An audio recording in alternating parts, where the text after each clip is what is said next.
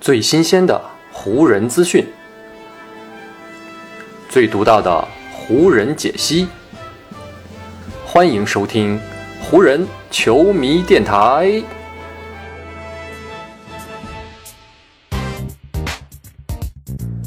北京时间十二月十二日，欢迎各位收听全新一期的湖人总湖人球迷电台。我是各位的湖人球迷朋友戴高乐，感谢各位如约打开这一期的电台节目。如果不是奥斯汀·里弗斯在比赛还有十二点一秒时候投进的那个底角三分球，湖人队是否能够带着一场胜利离开底特律，用一个相对较好的心情结束自己的六连客征途，还是要呢要被打上一个大大的问号这样的一个问题？不过，在里弗斯的这个关键三分球钻进篮筐之后，湖人队总算是彻底的锁定了这场比赛的胜局。最终呢，湖人队是以一百二十四比一百一十七这样的一个比分。击败了目前只有七胜二十二负，在联盟垫底的底特律活塞，同时也将自己这一波六连客征途的胜利呢是拉平到了百分之五十。这样的一场胜利，算是让湖人队踏上归途之前呢是稍微可以安心一点了，也让他们可以在迎来下一个对手，也就是目前拥有联盟最佳战绩二十一胜六负的凯尔特人之前，多少增加了一些信心。结束了跟活塞队的这场比赛之后呢，安东尼·戴维斯就说啊，对我们来说，这场比赛呢是我们赛前就说一定要赢下的一场，只有如此，我们才能找回到球队良好的感觉，然后呢再回到主场去面对下一场那个非常关键的比赛。我们现在觉得呢自己可以在场上击败任何的对手，因为我们在防守端打得真的非常好，而进攻也正在进入正轨，所以希望下一场比赛对我们来说呢还是一场可以打出很好表现的比赛。复盘湖人和活塞的这一战呢，就会发现啊，他们在这一场比赛当中的表现，就仿佛呢是在过去这十一天东部征途当中的一个缩影。首先是在起始的阶段，湖人队呢在这波连续客场征途刚刚开始的时候呢，是以先后击败了雄鹿和奇才这样两场胜利作为开端的。这就好像湖人队在面对活塞这一战当中啊，上半场早早就取得了十四分的领先局面一样。但随后呢，湖人队的表现和成绩都开始直线的下降，因为戴维斯的感冒以及呢詹姆斯的脚踝伤势，湖人是先后输给了骑士和猛龙。虽然前一场打七六人的时候啊，依靠第四节最后时刻的数次拼杀，湖人队是争取到了一个跟对手打加时的机会，但最终结果还是难逃败局。这三场比赛的过程就仿佛湖人在和活塞这一战第三节当中的发挥。因为博格达诺维奇这一场比赛第三节的单节爆发，湖人在这一节是净负给对手多达十一分，领先的优势呢也被蚕食到了只剩一个回合的差距。不过比赛最终的结果也跟湖人队的六连客结局一样，他们顶住了活塞的反扑，用胜利结束了这样一场客场的征途。总结这次客场的连续出战的时候呢，达尔文哈姆是这样说的：“我感觉呢，球队就像经历了一场龙卷风的洗礼。”但我呢还是很高兴，我对球队的表现是感到满意的。我们在很多方面都做得不错，但同时也发现了很多需要继续提高的地方。但是呢，我们现在可以说呢正在朝着正确的方向前进，所以我对此是表示感到很满意的。如果说全场得到九分的奥斯汀·里弗斯是为湖人取胜一锤定音的那个人，那湖人队的两大进攻核心戴维斯和詹姆斯。才是为湖人队的这场胜利打下坚实基础的人。戴维斯在底特律是再次找回了自己 MVP 级别的状态，单场十八投十二中，用极高的效率得到了三十四分，同时还抢下了数个篮板，送出七次助攻，外加两次抢断。而詹姆斯的效率呢也同样不低，他全场二十四次出手命中了十四球，得到了呢全队最高的三十五分，此外还有五个篮板以及五次助攻。这五次助攻当中的最后一个，就是传给里弗斯命中决定比赛走势的三分球的那一个。在谈到里弗斯的时候呢，詹姆斯是这样说的：“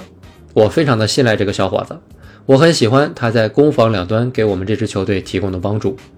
同时，他的篮球智商呢也非常的高，在场上他总是打得非常的努力，同时并不会犯下太多的错误。任何时候，当我跟他一起在场上出现的时候。”我相信他都可以完成教练的战术安排。对里弗斯来说，这是他连续第二场比赛成为场上的焦点人物了。前一场比赛打七六人的时候，他就拿到了自己本赛季新高的单场二十五分，也是湖人队呢能够跟对手僵持到第四节最后时刻的一个关键人物。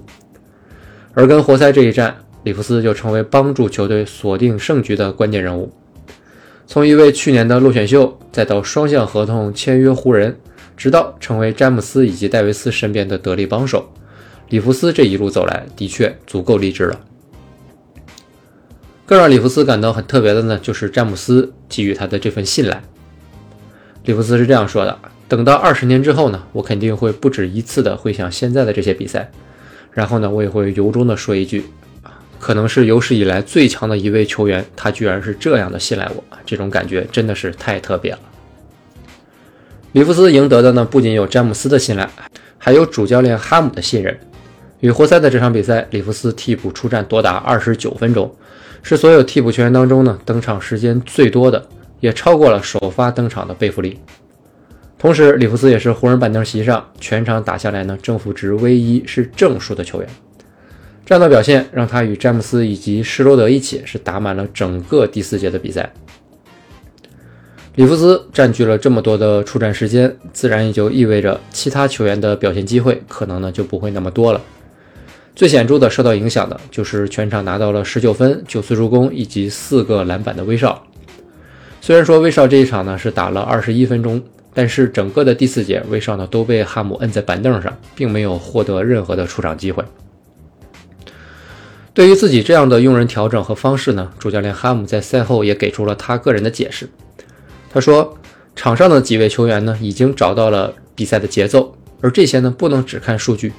你需要关注正在场上打球的那五个人，以及呢他们正在形成的那种比赛的节奏。我当时呢就觉得场上的这几位球员，他们正在非常不错的节奏当中。哈姆如此的说法呢，其实也很在理。威少呢在第三节还有七分零一秒的时候登场，一直打到了第三节结束。而在这超过七分钟的比赛时间里啊，威少呢运动战士四投两中，贡献了五分、两个篮板和一次助攻。但是呢，他也先后出现了四次失误，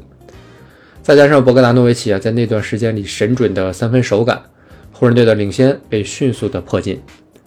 威少在这一段的登场时间里，湖人队是净负给活塞多达九分。虽然说呢，不能把责任都完全归结在韦少一个人的身上，但是他这样的发挥，以及呢他跟场上队友之间的配合，也的确呢不适合第四节继续留在比赛场上了。不过呢，让湖人上下可以感到很安心的一点就是啊，主教练哈姆这样的用人调整，似乎呢不会再像过去那样引发韦少非常大的抵触情绪了。和活塞队的这一场比赛结束之后，威少呢也跟队友们一起非常高兴的带着胜利离开了底特律。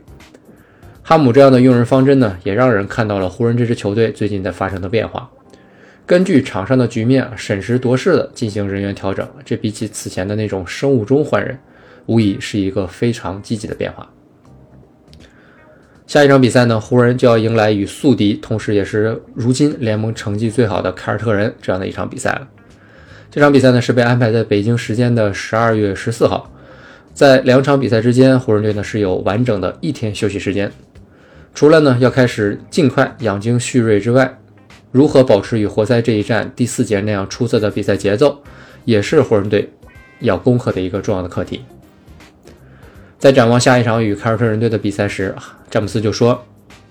我们从现在开始呢，就要尽可能的让自己获得充分的休整，因为呢，这就是现在我们所非常迫切需要的。即将有一支非常出色的球队要来到我们的主场跟我们比赛了，所以我们要做好万全的准备。不过呢，目前我还是很享受这次旅途终结的方式。”好，以上呢就是本期节目的全部内容了。再次感谢各位朋友的收听啊，也谢谢你今天的时间。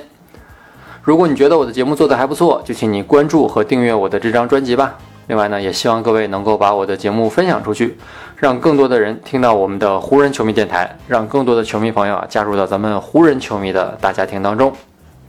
好，那就让我们下一场湖人队的比赛，下一期湖人球迷电台不见不散，拜拜喽。